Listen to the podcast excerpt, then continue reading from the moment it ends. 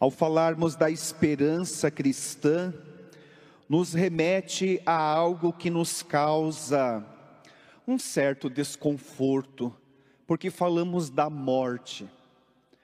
Esta morte que Jesus a venceu no seu corpo e que nos garante vida, é o que nós acreditamos. Ele é a ressurreição e a vida. O nosso corpo pode morrer, mas a nossa alma vive, e nos fins dos tempos, todos os nossos corpos ressuscitarão. O que nos garante isso é a nossa fé que Jesus está ressuscitado.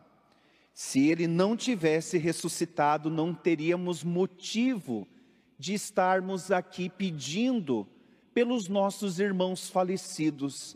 Nós pedimos para que Deus os acolham, para que Deus abra as portas do seu reino, as suas moradas, para todos esses que nos antecedem na glória do céu. Falar da morte requer de nós falar também do tempo. Porque quem faz a experiência da morte, e no caso nós não estamos falando da minha e nem da sua morte, é da morte de uma outra pessoa. Isso nos faz dimensionar o tempo que nós estamos vivendo, que aqui é uma passagem, que aqui nós não temos morada permanente. Uns ficam mais tempo, outros menos tempo, mas ninguém ficará para sempre. Então é esse peregrinar, este caminhar rumo a algo definitivo que nós fazemos aqui, dia após dia. Mas o tempo também nos remete à nossa impossibilidade de não poder fazer o que a gente gostaria de ter feito ou gostarias de falar algo para alguém que não pode mais ser dito na humanidade, como nós até então fazíamos até uma semana atrás, dois dias atrás. O tempo ele se torna muito cruel com a gente. Porque diante do tempo a gente não pode voltar no passado e deixar de falar algo que foi falado. A gente não consegue voltar no passado e falar aquilo que a gente gostaria de ter falado e não falou. A gente não consegue ir para o futuro, nós só temos o presente. E é com o presente que nós lidamos. Mas a ressurreição de Jesus nos faz vislumbrar algo para além do agora, para um amanhã. E lógico que esse amanhã não é o amanhã cronológico, não é dos 24 horas, é o amanhã do tempo da graça, do kairós de Deus. Nós estamos ainda inseridos no tempo, nesse tempo cronológico. Os nossos irmãos que partiram para a glória de Deus, eles não usam mais esse tempo. Ah, agora é a hora do almoço, agora é a hora de dormir. Vivem numa outra dimensão, numa outra realidade que não é mais o tempo que nós nos orientamos. Agora é noite, agora é dia. Agora eles vivem o tempo da graça, aonde Deus é tudo para eles. E eles se encontram totalmente em Deus uma experiência que nós fazemos alguns vislumbres, alguns rápidos momentos na hora da comunhão. Quando nós recebemos Jesus na Eucaristia, Deus está todo em mim, eu todo em Deus. Mas é um momento. Esses nossos irmãos não. Eles não necessitam mais do sacramento para se aproximar de Deus, porque agora eles contemplam Deus face a face, como Deus é. Se nós formos pensar em cada época da humanidade, o ser humano se comportou de maneiras diferentes diante do mistério da morte. Houve um tempo que a morte era vivida de um âmbito mais comunitário. Basta nós lembrarmos, ou os nossos avós, as pessoas com mais idade, que antigamente, quando morria alguém, não se levava para um necrotério. Quem cuidava do corpo do ente falecido era a própria família, em casa. Isso reunia os parentes, os amigos. Era feito o velório. No velório se rezava, passava-se a noite junto com os familiares. Depois que se sepultava o ente querido, se fazia ainda as novenas nas casas. Então percebe, a vida da comunidade estava mais presente na vida do enlutado. Hoje, nós vivemos o luto de uma maneira mais individual. Muito, primeiro, que não é nós que cuidamos do corpo de quem nós amamos. Nós terceirizamos isso para outra pessoa fazer. Aí já tem um efeito psicológico em nós. Nós recebemos esse corpo, fazemos algumas orações, ainda quando há uma fé, há a possibilidade de usar a fé como um modo para aliviar a dor do luto. Triste daqueles que ainda não têm, que não têm fé, que aqui morreu, aqui enterra, aqui tudo acaba e ponto final. Então, em muitos lugares, não se faz mais velório. E o velório é um modo de nós elaborarmos a falta. O velório não faz bem só para quem morreu, que nós vamos dirigir nossas orações a Deus em favor desse que partiu. O velório faz bem para nós, para que a gente possa fechar ciclos, saber agora esta pessoa não está mais no meu convívio. A grande dificuldade do luto, aonde, por exemplo, não se encontra o corpo do falecido. A pessoa sempre tem a sensação de que, mas será que ela está morta mesmo? Será que ela não vai abrir essa porta e me surpreender? E a pessoa fica alimentando isso e não vai elaborando o luto fica postergando esse fechamento do ciclo. Então, olha a importância de nós termos os nossos rituais fúnebres. Nós, como cristãos, irmos até o velório, rezarmos pelos entes queridos, por este que faleceu, mas acima de tudo, isso é um ritual que nos ajuda a não deixar aberto isso. Como eu disse, eu sei da notícia de alguém que faleceu, que me é muito querido, por exemplo, um pai, uma mãe, e eu não, não apareço no velório. Não é mais difícil fechar aquele ciclo ou elaborar aquele luto, porque eu não presenciei, eu não vi. Então, a importância dos ritos fúnebres para nós vivos, não só para os que morreram.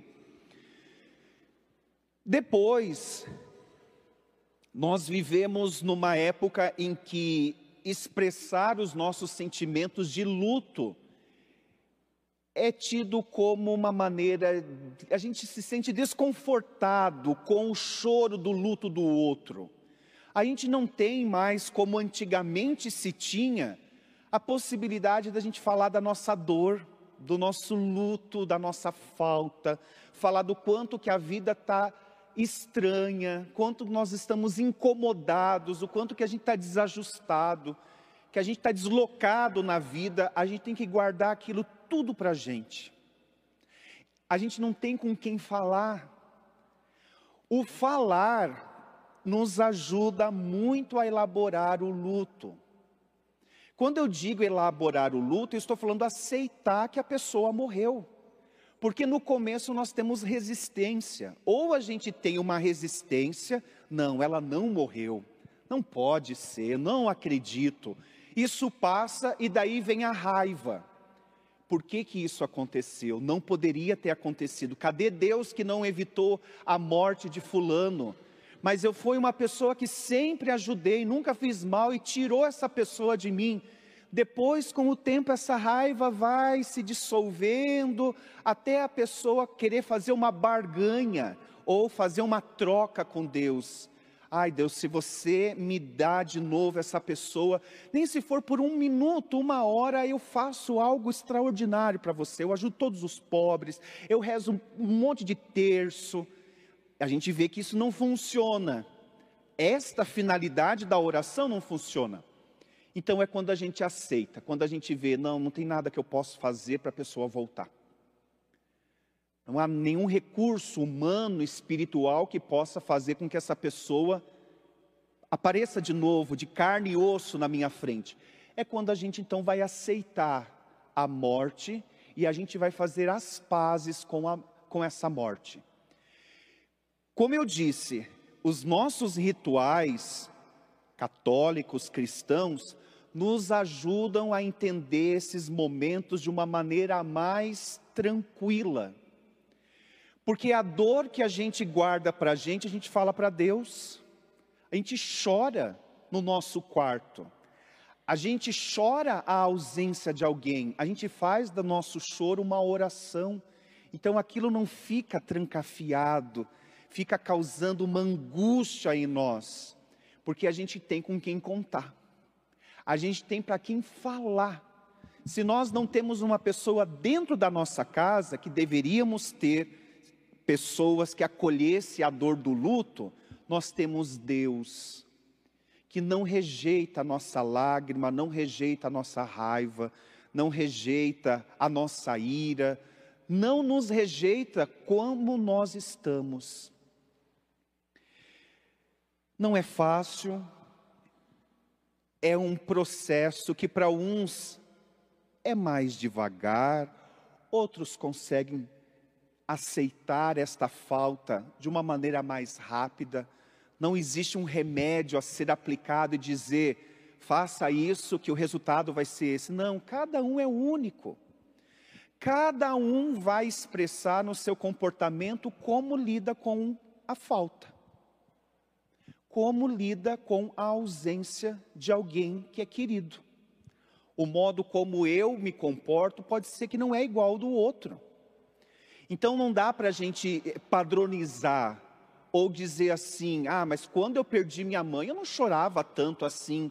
Tudo bem, mas você não é ele. Ela não é sua mãe, são duas pessoas com histórias completamente diferentes, não dá para comparar. Ah, mas quando eu perdi meu marido, eu não me desesperei tanto assim. Ótimo, parabéns que você não se desesperou, mas não dá para esperar o mesmo do outro porque é um outro ser humano, é uma outra história. Às vezes nós vamos comparando, como eu disse, porque expressar a dor do luto nos causa um desconforto. Ninguém gosta de uma pessoa chorando ao nosso lado, falando de alguém que partiu. O mais comum é a gente falar, ai, não, não, não vamos falar sobre isso não, né? Deixa, deixa quietinho. Né? Agora não, não vai ressuscitar muitas memórias, eu vou chorar também, então vamos jogar para o inconsciente, vamos fazer de conta que não é importante falar sobre isso. E a gente vai então jogando esse luto para frente, até chegar uma hora que a gente não aguenta mais e a gente vai ter que lidar com essa morte.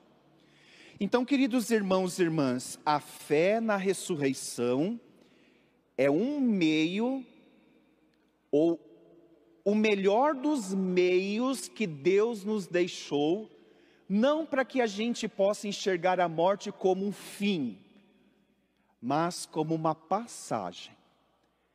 A vida não nos é tirada, nos é transformada. Então, colocando os olhos da fé cristã, eu enxergo a morte de um modo diferente. Isso não significa que eu não vou sentir falta, vou sentir sim, eu vou chorar, eu vou viver meu luto, vai doer, não vai ser fácil, mas eu olho para a morte de um outro modo, não como acabou tudo, mas como depois daqui existe um amanhã. O, o sol apenas se pôs, mas na fé a gente acredita que amanhã ele volta. Se hoje o, o sol se mostrou, mas as nuvens tamparam o sol, ficou um dia cinza, chuvoso como hoje. Eu sei que atrás de tudo isso, lá está o sol, continua. Muitos de nós olham para esse céu cinzento e diz: Ah, eu acho que o sol não está mais ali. Eu não vejo. Dê tempo. Paciência consigo mesmo. No tempo certo, você vai voltar a ver o sol. Você vai voltar a sentir gosto pela vida. Vai voltar a querer fazer o que você fazia antes, que agora você não consegue. Quanto mais próximo é a pessoa que nos foi, maior é a intensidade do luto. E também envolve qual era o tipo de relacionamento que se tinha com quem morreu. Se era um relacionamento muito próximo, de apego, é uma coisa. Se é um relacionamento conflitante, que de sempre atrito, evidente que o luto não pode ser o mesmo. Mas o que eu quero dizer com esta metáfora do sol é o seguinte: hoje, quem vive o luto não consegue enxergar a vida, o sol. Tudo é cinza, tudo é triste, tudo fica sem sentido. Com o tempo, a gente volta a enxergar que aquele sol, que é Deus, sempre esteve ali. Era a gente que não conseguia enxergá-lo, porque a dor era tanta que a gente não conseguia ver outra coisa da nossa frente senão a saudade. Louvado seja nosso Senhor Jesus Cristo, para, para sempre, sempre seja louvado.